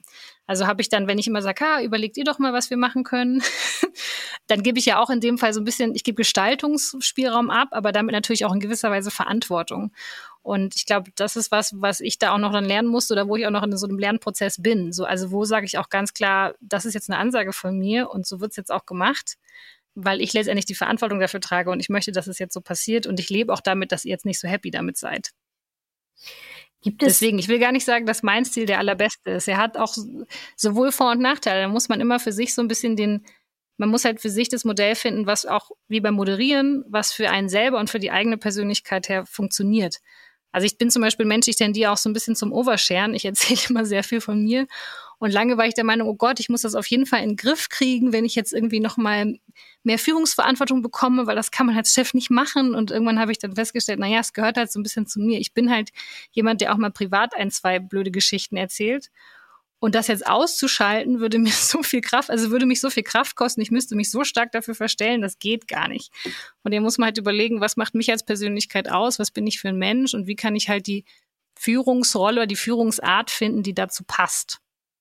Ja, ich glaube auch das richtige Führen oder den richtigen Führungsstil gibt's ja überhaupt nicht. Ich glaube, es gibt vor allen Dingen ein paar Don'ts. Neben diesem hm. Thema so gebe ich jetzt auch meine Verantwortung ins Team oder sage ich, nee, das wird jetzt so gemacht und ich möchte das auch durchdrücken. Gibt es andere Themen, die dich beschäftigen in deiner Führungsrolle? Wo du sagst, ah, da bin ich gerade in so einem Prozess drin, da weiß ich noch nicht so richtig, wie ich mich dazu verhalte. Gerade beschäftigt mich so ein bisschen das Thema Transparenz. Also ich führe ja wirklich sehr transparent und versuche immer alle Infos weiterzugeben was auch nicht immer gelingt, weil jetzt also vor allem mit dem hybriden Arbeiten, ich habe ich hab das Gefühl, dass ich eigentlich nichts anderes mache, als die ganze Zeit Leute zu informieren und trotzdem sagen dann Leute aus dem Team, sie haben was nicht mitbekommen. Also das lässt sich bestimmt auch noch irgendwie optimieren. Aber also ich finde, so eine transparente Führungsart und auch natürlich transparent zu sein über Unsicherheit ist eigentlich die richtige Art zu führen in so einer krassen Transformationsphase. Und die haben wir eigentlich, also eigentlich sind wir immer in der Transformation. Also es gibt ja eigentlich keine, gab jetzt kein Jahr bei uns im Podcast oder im Videoteam, wo wir einfach alles so gemacht haben wie bisher. Also es ist ja Constant Transformation. Von dem her finde ich das dann auch immer sehr, sehr fair, dann auch zu sagen, ja, ich weiß nicht, ob wir, ich weiß nicht, ob wir jetzt in einem Jahr noch Insta-Reels machen oder vielleicht nicht doch nur TikTok, I don't know. Also ich gehe da sehr transparent mit dieser Unsicherheit um, dass ich oft dann eben nicht weiß, wie es jetzt in drei, sechs, neun, zwölf Monaten aussieht und wir natürlich noch vielleicht häufiger mal pivoten müssen. Aber natürlich bringt das worüber ich jetzt gerade nachdenke, ist, dass es natürlich auch immer eine sehr große Unsicherheit ins Team bringt. Also, dass ich dann manchmal denke, okay, vielleicht müsste man doch einen auf der große Visionär machen und man hat so einen Zehn-Jahres-Plan und man wiederholt diese Zehn-Jahres-Message einfach ganz, ganz oft an jedem Tag und alle wissen so, ah ja, der, der, die also ich sage jetzt der, weil ich verbinde das ehrlich gesagt eher mit dann doch mit einem männlichen Führungsstil, der weiß genau, wo es lang geht und dem würden wir überall hin folgen und ähm, also dass die Mitarbeiter nicht so ganz das in Frage stellen, was sie die ganze Zeit machen. Also weil das ist dann, also damit, dass ich es natürlich manchmal in Frage stelle, dass ich dann sage, ich weiß nicht, ob wir das noch so machen werden in einem Jahr, stellen natürlich die Mitarbeiterinnen und Mitarbeiter ihre eigene Arbeit auch ständig in Frage. Das ist in so einer gewissen Weise natürlich total gut, weil wir müssen uns ständig in Frage stellen, aber es bringt natürlich Unsicherheit rein. Genau, und das ist was, worüber ich nachdenke, dass ich manchmal denke, okay, vielleicht sollte ich das manchmal, wenn ich sage, ich weiß nicht, ob wir das noch so machen in ein paar Monaten, sollte ich das vielleicht nicht teilen und einfach mehr eine konstante Message senden. Ich weiß nicht, wie du das siehst. Ich kann das total gut nachvollziehen. Und ich kenne, weil ich ja auch nicht immer sozusagen in der Führungsposition war, ich, man kennt ja auch immer beide Seiten. Und du weißt ja auch noch, ich weiß auch noch sehr hm. genau, wie ich mich als Mitarbeiterin gefühlt habe in bestimmten Teams. Und es ist auch eine sehr, ich glaube, es hat auch ein bisschen was mit dem Clash zu tun von, wir haben eine ständige Transformation. Diese Art von beständiger Transformation gab es ja vor 15 oder 20 Jahren in dem Umfang noch nicht. Und also ich glaube, das hat sich hm. geändert und dann haben sich die Führungsstile geändert. Also ganz oft gab es dieses fast patriarchale Führen, ne? Und das da geht es mir gar nicht darum, dass die Führungskraft männlich oder, oder weiblich war, sondern dieses, ich bin die Mama, der Papa äh, der Firma und ich gebe meinen Kindern nur so viel mit, wie die Kinder, die Unmündigen, vertragen und das ist meistens wenig und äh, so, weil sie, sie können es nicht aushalten. Das führt aber bei Mitarbeiterinnen dazu, dass sie, dass sie das Gefühl haben, sie wissen nicht, was da los ist und das werden irgendwelche Sachen hinter verschlossenen Türen mhm entschieden und sie haben keinerlei Möglichkeit, da Einfluss zu nehmen und sind so ein bisschen orientierungslos. Und meistens wird ja doch irgendwas kommuniziert hm. und es transportiert sich ja doch irgendeine Message so unterschwellig und dann hast du genauso Verunsicherung. Ich glaube, wenn du zu viel sharest, ich bin da total bei dir, man muss da wahnsinnig aufpassen, weil du die Leute verunsicherst, dann jeder und jede können auch unterschiedlich mit, mit so Frustrationen, mit Unsicherheiten auch umgehen was, was so die Firma und Zahlen und sowas alles betrifft, ne? weil es gibt Mitarbeitende, die sind da sehr robust. Es gibt andere, die haben dann wochenlang schlaflose Nächte. Das willst du ja auch nicht als Führungskraft. Du willst nicht, dass deine Mitarbeiter unnütz schlaflose Nächte haben, wenn es dafür keinen Grund gibt. Ich glaube, es ist total mhm. schwierig. Ich für mich habe so einen Stil gefunden, dass ich, ich finde, dass die Transparenz in einem Umfang immer da sein muss, weil wir alles erwachsene Menschen sind und wir auch in Unternehmen arbeiten, die eben sehr marktorientiert sind und da nicht nicht klar zu sein und da nicht immer die Zahlen klar zu haben, finde ich halt extrem schwierig, ähm, weil es nicht in jedem Sinne sozusagen Angst erzeugen soll, sondern klar machen soll, ey, this is how it looks, da müssen wir halt ran, wenn die nicht gut aussehen. Mhm. Und das ist ja auch meine Aufgabe als Führungskraft zu sagen, hör zu, ich sehe, dass das schwierig ist, ich verstehe, dass ihr jetzt verunsichert seid und ihr könnt diese Unsicherheit mit mir teilen, Und ich versuche euch so viel Sicherheit zu geben durch die Art und Weise, wie ich führe oder dadurch, dass wir irgendwelche Maßnahmen ergreifen. Aber ich führe ja nicht, ich mache das ja alles nicht alleine, so wie du gesagt hast, I'm the champion for the team, sondern we are in this together, ja. Und ich glaube, es hängt schon sehr auch davon ab, was du tust, mit welchen Menschen. Wenn die sehr seniorig um dich herum sind und das gut aushalten können, dann finde ich, sollte man da auch transparent sein. Ja, ich glaube, es ist wirklich so ein, ja, so ein schmal, also schmaler, schmaler Grad, so schmal ist er jetzt nicht. Er muss so ein bisschen gucken und ähm, ist, glaube ich, immer auch koppeln mit einer ganz klaren Rollendefinition. Also ich glaube, das ist was, was wir jetzt auch gerade im Team anfangen, wo wir jetzt merken, okay, wir haben eine bestimmte Größe. Wir können jetzt auch mal sagen, okay, das ist jetzt einfach die fixe Verantwortung von dieser Person oder das ist dafür der Prozess. Also, ich meine, wir wollten, also wir haben halt super lange sehr, sehr viel dynamisch, auch agil einfach im Team. Wer hat gerade Zeit, wer kümmert sich um was? Und ja, wir schauen dann schon, wer Zeit hat. Und ab einer gewissen Größe funktioniert das natürlich auch nicht. Und dann brauchst du so richtig boring Prozesse und Rollendefinitionen. Naja, und auch ehrlich gesagt mehr Meetings. Also super lange haben die Leute sich, also ich habe versucht, so wirklich Schichten und Meetings alles auf ein Minimum zu beschränken, weil ich immer das Gefühl habe, dann packt man sich den Tag so voll, aber es ist gar nicht so richtig klar, was man danach eigentlich gemacht hat. Vielleicht sehe ich es auch ein bisschen zu negativ. Und wo wir jetzt halt merken, nee, wir brauchen einfach mehr Formate, wir brauchen einfach mehr, ja, brauchen auch teilweise leider mehr Meetings, um uns auszutauschen. Aber das ist ja dann der Job der Chefin, des Chefs, äh, dass diese Meetings auch effizient ablaufen und allen Leuten äh, was bringen und das eben keine Zeitverschwendung ist. Ja, und ich kann mir auch gut vorstellen, dass es geht auch immer darum, was du auch gesagt hast, wenn das Team größer wird, dass es ne, auch Leute gibt, die dann für ein Thema verantwortlich oder so ein kleineres Team verantwortlich sind.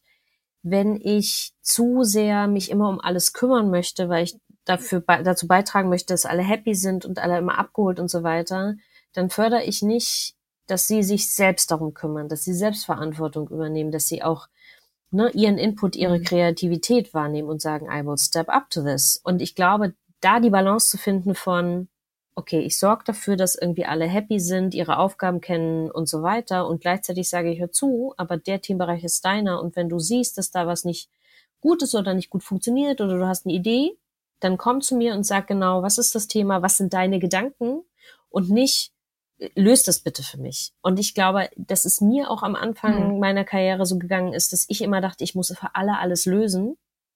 Und das führt aber nicht dazu, dass ja, die, ja. dass die, dass deine, dein Team, die Leute, die mit dir und für dich arbeiten, dass die, dass die erwachsen werden sozusagen. Und dann diese Vorstellung, dass Leute abends nach Hause fahren und sich zu Hause über mich aufregen also beim, bei ihrem Partner oder bei ihren Freunden oder bei ihren Eltern so, boah, die Laura hat heute wieder so einen Scheiß gemacht.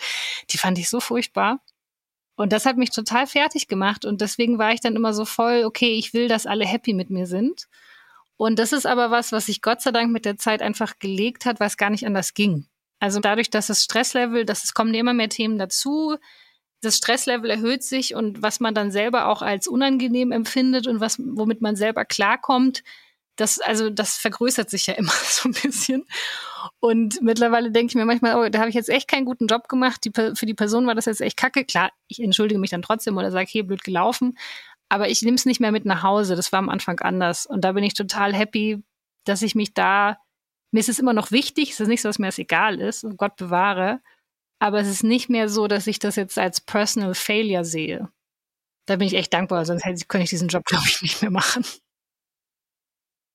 Also mir hat das Gespräch echt Spaß gemacht. Ich mag, dass die Laura auch so offen ist und darüber redet, was sie so beschäftigt in ihrem ja. Alltag als, als Chefin. Ja. Und ich fand das ganz rührend, dass sie gesagt hat, ey, am Anfang hatte ich damit zu tun, dass meine MitarbeiterInnen mich eventuell doof finden könnten. Ja. Und habe mir dann so gedacht, na ja, es ist ja auch ein bisschen immer Teil der Rolle und die Leute müssen was auf dich projizieren können. Ja. In dem Moment, wo du Chef, Chefin bist, müssen die dich auch doof finden können. Und ich finde, dass das total nachvollziehbar ist. Ich hätte, oder ich, nicht nur ich hätte, ich habe damit kein Problem. ähm, Jeder, der mit mich nicht zusammenarbeitet, denkt gerade, ja, ja genau. wir merken's. Wir merken's. Nee, weil ich finde halt, die sollen mich nein, doof nein, finden können. also, Chefin. die sollen mich doof finden können, das, damit habe ich auch kein Problem, weil ich erstens weiß, dass es ganz oft nicht persönlich ist und der Teil, der persönlich ist, da kann ich nur sagen, ich weiß ja, dass ich merkwürdig bin. Also ich selbst finde mich ja auch total komisch. Deswegen, wenn mich dann die Leute komisch finden, überrascht mich das nicht. Dann würde ich sogar sagen, I join you. ähm, aber insgesamt, ja, ich fand toll, dass sie gesagt hat, diesen Einsatz mit, ich freue mich mehr über die Erfolge meines Teams als Oh über meine ja, eigenen. Das, und muss ich auch fand sagen. Ich und da habe ich toll. gedacht, wer kann denn so eine Chefin überhaupt doof finden? Die, dann macht sie sich wahrscheinlich wirklich. ich glaube, Laura ist eine ganz zauberhafte, wunderbare Chefin. Äh, ja. Das denke ich nämlich auch. Das fand ich auch. Das war eine ganz tolle Aussage, die zeigt, dass Laura wirklich ein Teamplayer ist.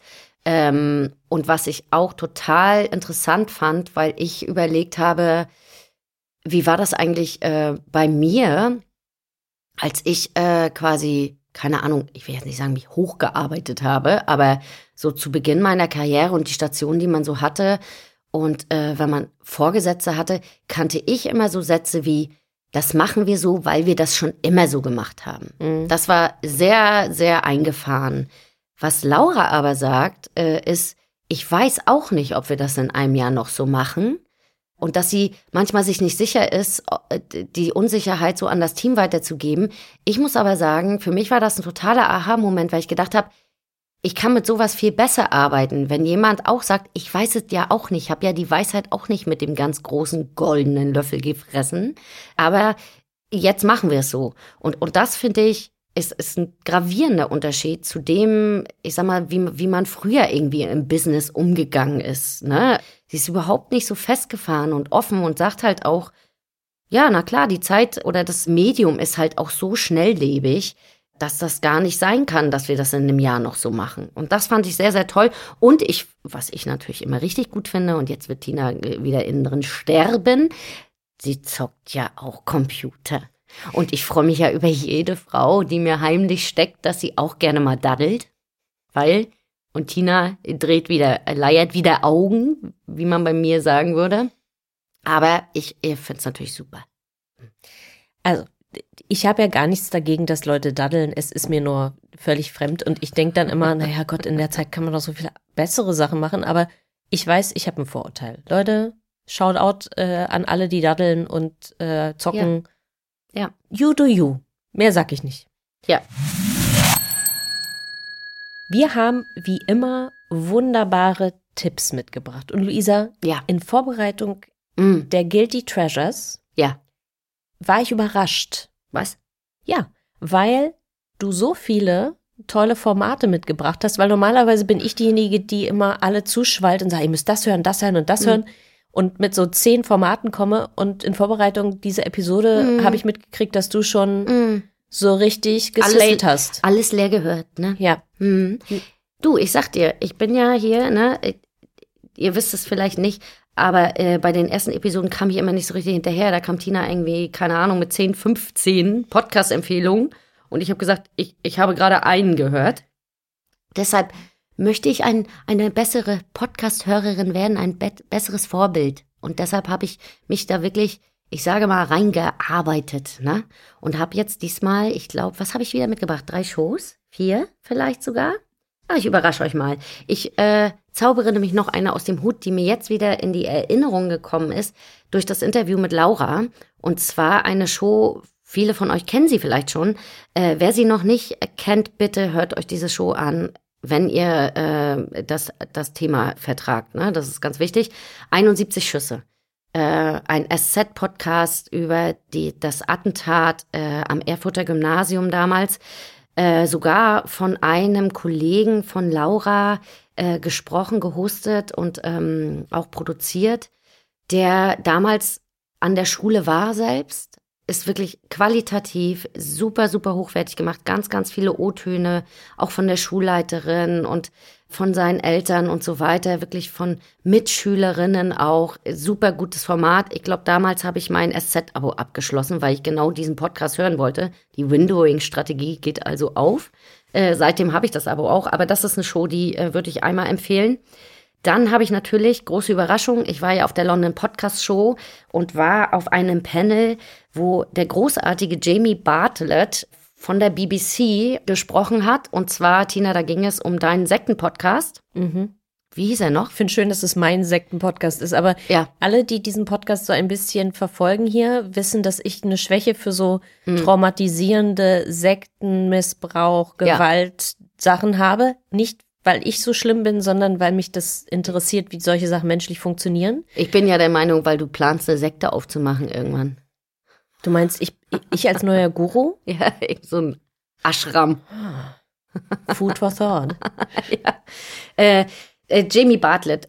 Also wirklich muss ich sagen, ich nicht nur, dass ich Jamie Bartlett super gerne zuhöre, die Geschichten, die der ausgräbt mit seinem Team, das ist wirklich unfassbar.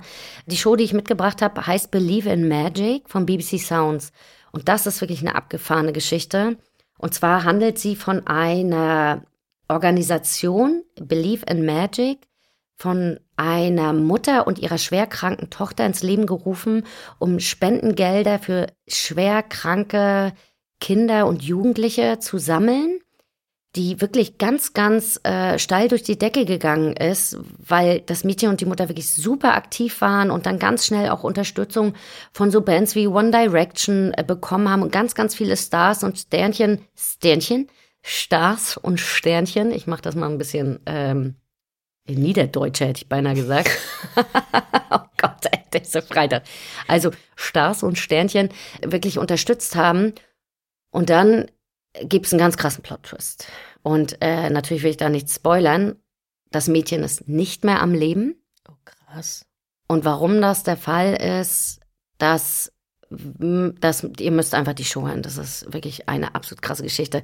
Und dann habe ich noch was mit, ich habe wieder leider zwei englischsprachige naja, eins zu halb, eins ist ein schottisches Format, äh, mitgebracht. Deshalb ähm, schiebe ich jetzt mal das deutsche Format, äh, was ich jetzt gerade wirklich sehr, sehr hart feiere.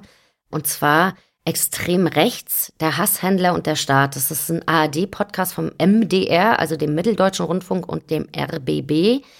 Und das ist auch wirklich eine Show, Tina und ich, äh, das werdet ihr vielleicht nicht wissen, weil ihr mit uns nicht so vertraut seid. Äh, wir kommen beide aus Rostock.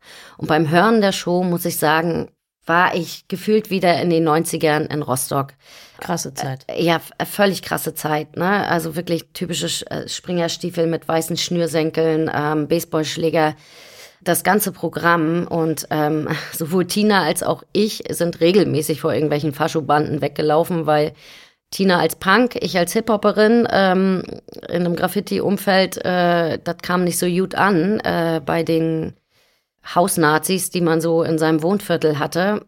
Von daher, diese Geschichte ist wirklich krass. Und zwar hat die zu tun mit einem Typen, der in Halle seit Jahren sein Unwesen treibt, möchte ich jetzt mal sagen. Und zwar heißt der Typ Sven Liebig, ähm, Rechtsextremist, der ersten Stunde, ich will da jetzt auch nicht zu viel spoilern, der ganz, ganz viele Verfahren anhängig hat, weil er Menschen beleidigt und zwar nicht jetzt hier irgendwie wild im Internet, also auch, aber wirklich auch in Person. Und der hat hunderte von Verfahren anhängig, spaziert aber immer noch auf der Straße frei herum, verbreitet nur Hetze und ist einfach so ein also wirklich, ich, wenn man das hört, hört euch die Show an, ist einfach nur krass. Äh, es ist teilweise echt schwer zu ertragen, weil einem das Angst macht. Gerade vor den momentanen Umfragewerten der AfD, äh, muss ich sagen, schüttelt es mich regelmäßig, weil ich mich frage, wie, wie, wie kann man überhaupt so krank im Kopf sein? Aber ähm, das ist wirklich sehr gut recherchiert und natürlich wird auch, auch darauf eingegangen, warum der Herr unter Umständen bisher unangefasst von der Justiz geblieben ist. Und da möchte ich jetzt einfach mal aufhören an der Stelle. Und die dritte Show, die ich, oh, die vierte, die ich mitgebracht habe, Tina, mhm. ist Bible John, Creation of a Serial Killer. Und das ist die Show, die ich vorhin äh, schon mal angekündigt habe. Ähm, die ist vom BBC Radio Scotland. Und ich habe die Show gestartet, weil ich dachte, oh, das ist wieder True Crime at its best. Und war am Anfang ein bisschen irritiert, weil ich dachte, ist das KI? Warum spricht sie so langsam? Und dann fiel mir auf, ach krass, das ist tiefster Glaswegian äh, Akzent. Das heißt, sie spricht sehr langsam, die Host, weil man sie ansonsten wahrscheinlich sehr, sehr schwer verstehen könnte. Da musste ich ein bisschen über mich lachen und habe gedacht, ah, ist ja auch witzig, weil ich war äh, super hooked von diesen total schönen Akzent. Es ist teilweise ein bisschen schwierig, wenn sie dann so Interviewpartner hat. Besonders amüsant finde ich, was einem so passieren kann, wenn man einen Podcast aufzeichnet.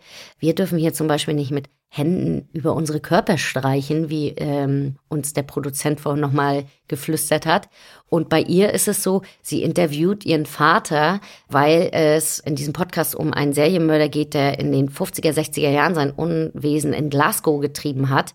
Und das war damals halt, das hat jeder mitbekommen. Das war überall in den Medien. Alle Menschen waren davon betroffen. Äh, die Frauen sollten nicht mehr raus und so. Ne? Da geht's auch darum, wie damals ermittelt wurde, was ich auch als sehr, sehr schwierig empfinde, ähm, weil den Frauen dann der Klassiker gleich unterstellt wurde. Ne? Die wären sehr promisk unterwegs gewesen, so nach dem Motto, da muss man sich nicht wundern, wenn man erdrosselt in der Nebenstraße liegt am nächsten Morgen.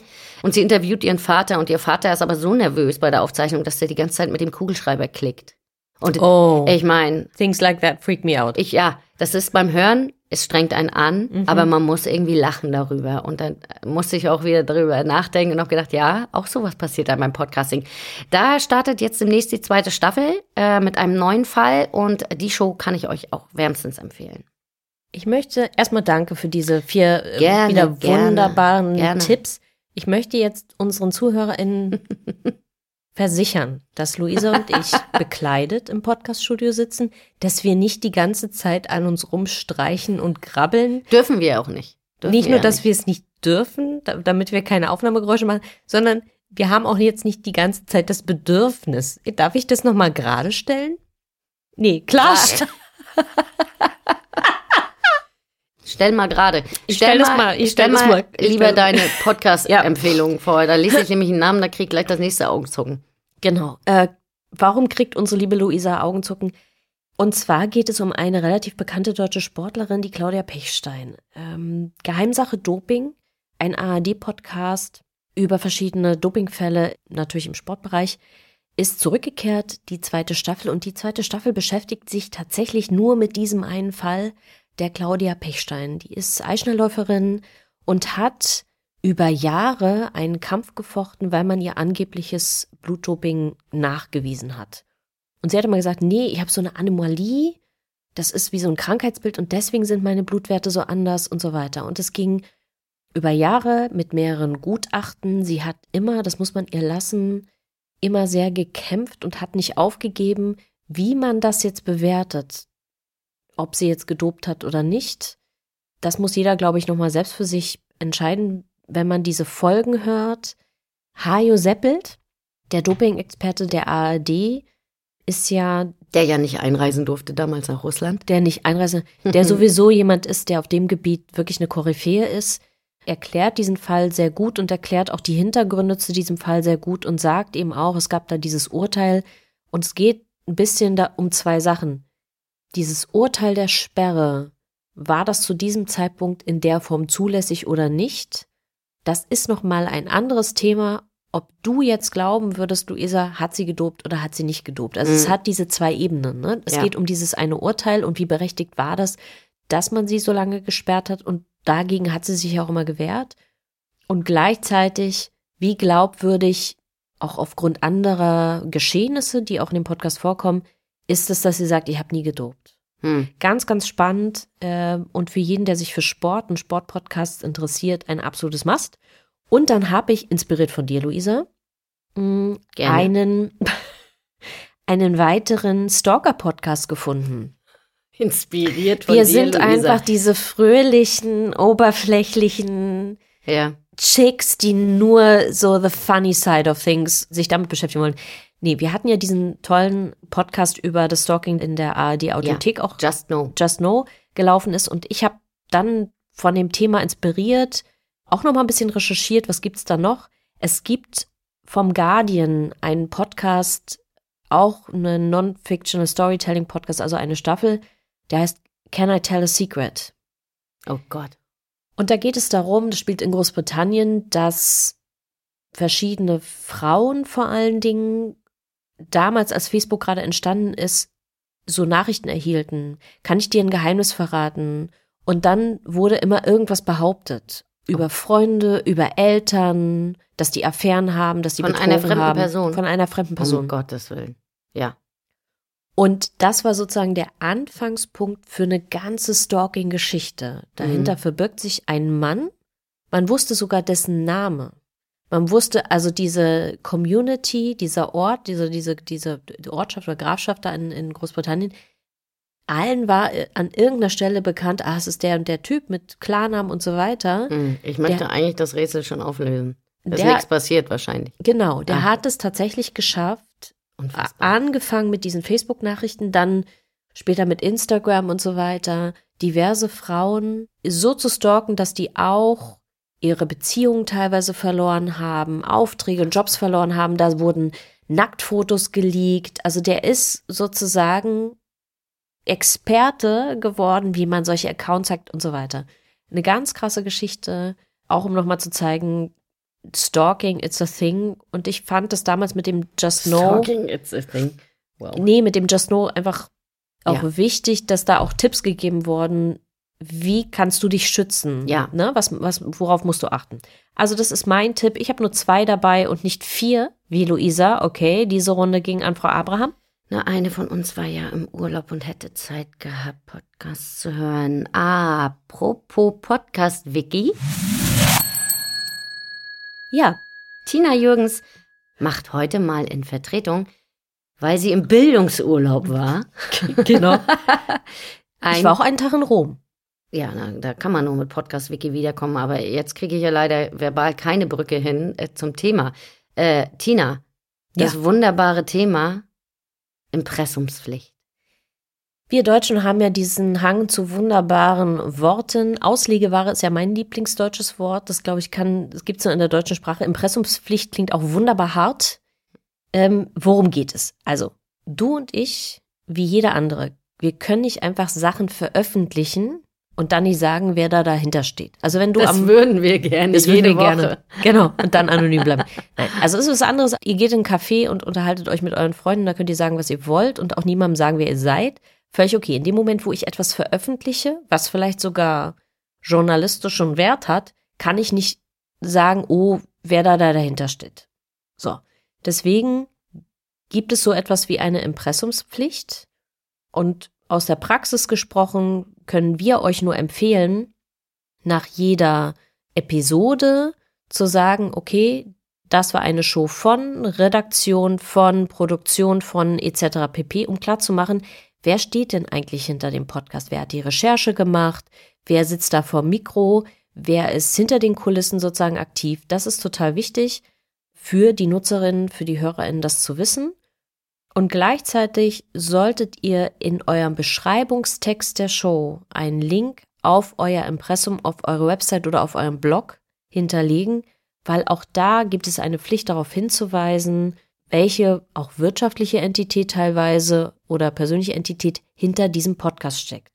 Warum sage ich das so eindringlich? Die Landesmedienanstalten sind da gerade sehr aktiv und werden euch eventuell auch dazu anschreiben. Das heißt, wenn ihr eine eigene Website, einen eigenen Blog habt, da müsst ihr ja sowieso ein Impressum hinterlegen. Verlinkt diese, diese Angabe in dem Beschreibungstext eurer Show und in jeder Episode können wir nur empfehlen, entweder in dem Episodentext oder im Audio die Credits zu nennen, wer steht hinter diesem Podcast. Das ist die Impressumspflicht. So, jetzt war ich wieder sehr lehrermäßig. Und das war unser Podcast-Wiki. Sehr gut. Luisa, wir haben uns mit Ich viel... lösche gerade meinen Namen aus unserem Impressum. da kommst du nicht raus.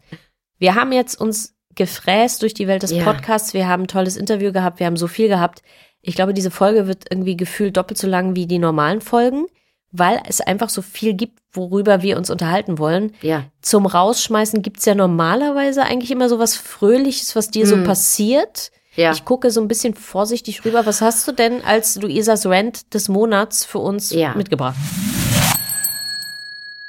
Ja, da habe ich eine Sache mitgebracht und das hört sich jetzt wirklich ein bisschen an wie Oma erzählt vom Krieg. Aber mir ist in dieser Woche was in den Öffis aufgefallen hier in Berlin, was mir ab und an schon mal aufgefallen ist, in dieser Woche aber besonders unangenehm war, weil ich das Gefühl hatte, wir Deutsche als Gastgeber, und zwar Gastgeber der Special Olympics, die hier gerade in Berlin stattfinden, wir präsentieren uns da nicht besonders toll. Jeder kennt es von euch, die Öffis sind relativ gut gefüllt. Es gibt einen Bereich, Der ist gekennzeichnet für Rollstuhlfahrerinnen und ähm, gehandicapte Personen jeglicher Art, Schwangere, Ältere und auch Fahrräder in Berlin. Und da sind so Klappsitze. Nun ist der gemeine Großstädter sowieso so gestrickt, der ist ein Klappsitz, ich muss dort vorrangig sitzen. Das ist sowieso was, das, da verstehe ich nicht, steige ich irgendwie nicht durch. Aber soll sich jeder hinsetzen, wo er will, solange er, wenn jemand kommt, für den dieser Bereich vorgesehen ist, und zwar vorrangig vorgesehen ist, auch Platz macht. Das ist nicht der Fall gewesen in der U-Bahn-Situation, die ich diese Woche erlebt habe. Es kam eine Delegation rein mit, Roll mit einem Rollstuhl fahrenden ähm, Sportler, der offensichtlicherweise an den Special Olympics hier in Berlin teilnimmt. Es saßen einige Menschen in dem Bereich, der eigentlich vorrangig für ihn vorgesehen gewesen wäre. Und es wären auch noch genügend Ausweichplätze gewesen. Und alle Personen, die dort saßen, es war ein Mann mittleren Alters mit einem Ikea-Beutel, der jetzt aber nicht äh, riesengroß und schwer erschien. Es es war eine junge Frau, es war eine ältere Frau, die dort saßen. Also wirklich einmal quer durch die deutsche Gesellschaft, möchte ich mal sagen. Und alle haben getan, als würde sie es gar nicht angehen, als, als hätten sie es gar nicht bemerkt und wären überhaupt jetzt gar nicht zuständig. Letzten Endes, als ich überlegt habe, ich mache jetzt hier den Erklärbär und stehe mal einmal auf und frage, ob irgendwer es auf die Kette kriegt, mal aufzustehen, da habe ich dann auch wieder gedacht, das ist dann auch irgendwie schon wieder so deutsch. Ja, habe ich auch, das, so will man ja eigentlich auch nicht sein, aber es war mir so unangenehm und ich habe mich so da, dafür geschämt, weil ich gedacht habe, jetzt sind wir schon Gastgeber äh, dieses Events und dann, ach, dann so eine Situation einfach unangenehm. Die ältere Dame ist dann aufgestanden und die war locker 70 plus. Die ist aufgestanden, hat Platz gemacht und sich woanders hingesetzt. Alle anderen Menschen, und da waren jüngere Menschen dabei, sind sitzen geblieben. Und das habe ich übrigens nicht nur ein einziges Mal gesehen in dieser Woche. Und da habe ich wieder gedacht, das ist irgendwie uncool. Irgendwie tun alle, gucken in ihr Smartphone, ey, ist geschenkt, ne? Mache ich auch oft genug in der Bahn. Aber irgendwie habe ich das Gefühl, die Menschen verrohen oder nehmen das gar nicht mehr so richtig auf. Da steht dann jemand im Kinderwagen an der Treppe, alle laufen vorbei, keiner kommt mal auf die Idee anzubieten, soll ich mal kurz anfassen, habe ich auch schon ganz oft gemacht und die waren dann immer richtig erleichtert und, und völlig verdattert, dass dann doch mal jemand gefragt hat, kann ich helfen? Das muss ich sagen, das macht mich ja in der Großstadt echt ganz oft fertig und jetzt während der Special Olympics besonders, weil ich mich da irgendwie schäme. Kann ich total nachvollziehen. Und das sollte ja nicht nur während so einer Zeit wie der Special Olympics sein, nee, sondern eigentlich sollten wir ja immer so ein bisschen auf unser Umfeld gucken. Deswegen, liebe ZuhörerInnen, be kind and be gracious. Schaut auf euer Umfeld und äh, mal sehen, welche ähm, gehandicapte Person Luisa und ich gleich fast zwangsweise helfen werden, weil ja. wir so, weil wir unbedingt was Gutes ja. tun wollen. Einer bei ja. mir ist das auch schon aufgefallen. In Berlin ist es ja eine sehr roughe Herzlichkeit, möchte ich ja manchmal sagen. Ja, aber es ist Berlin schon. bleibt hart. Ist ja. auch schön. Also ich mag ja diese Stadt. Aber ich muss sagen, manchmal ähm, sind mir die Großstädter dann wirklich auch zu asozial. Sorry. Ja, und ich glaube, wir sind von wegen Inklusion, ich glaube, da kann man mehr machen. Ich finde, dass, ja. dass wir alle nicht wirklich, muss ich auch selbstkritisch sagen, nicht wirklich ähm, daran gewöhnt sind, diese Perspektive einzunehmen ja. Ähm, und vielleicht in Zeiten von Woke-Diskussionen und so weiter schaffen Richtig. wir es auch mal, uns sozusagen diesem Thema anzunehmen und ein bisschen mit offeneren Augen durch die Gegend zu gehen. Und ja. für alle, die in Berlin sind während der Special Olympics, äh, vielleicht könnt ihr das eine oder andere tun und jemandem entgegenkommen und unterstützen. Ja. An dieser Stelle vielen Dank fürs Zuhören, Luisa. Es war wunderbar. Ich finde immer noch, dass ich sehr, sehr braun bin. Aber ich ja. habe verstanden, dass Self-Tanning offensichtlich ja. eine Option für mich ist. Und äh, in diesem Sinne werde ich mich jetzt durch die ganzen Podcasts, die du empfohlen hast, fräsen und wir hören uns alle in einem Monat wieder. Ja, ich freue mich. Bis dahin. Tschüss. Das war mit Ansage und Absicht von Zebraluschen Podcast. Von und mit Luisa Abraham und Tina Jürgens. Redaktion Luisa Abraham und Tina Jürgens. Aufnahmeleitung und Produktion Mom deserves the best, and there's no better place to shop for Mother's Day than Whole Foods Market. They're your destination for unbeatable savings, from premium gifts to show-stopping flowers and irresistible desserts. Start by saving 33% with Prime on all body care and candles. Then get a 15-stem bunch of tulips for just $9.99 each with Prime. Round out Mom's menu with festive rosé, irresistible berry chantilly cake, and more special treats. Come celebrate Mother's Day at Whole Foods Market. funkstudio.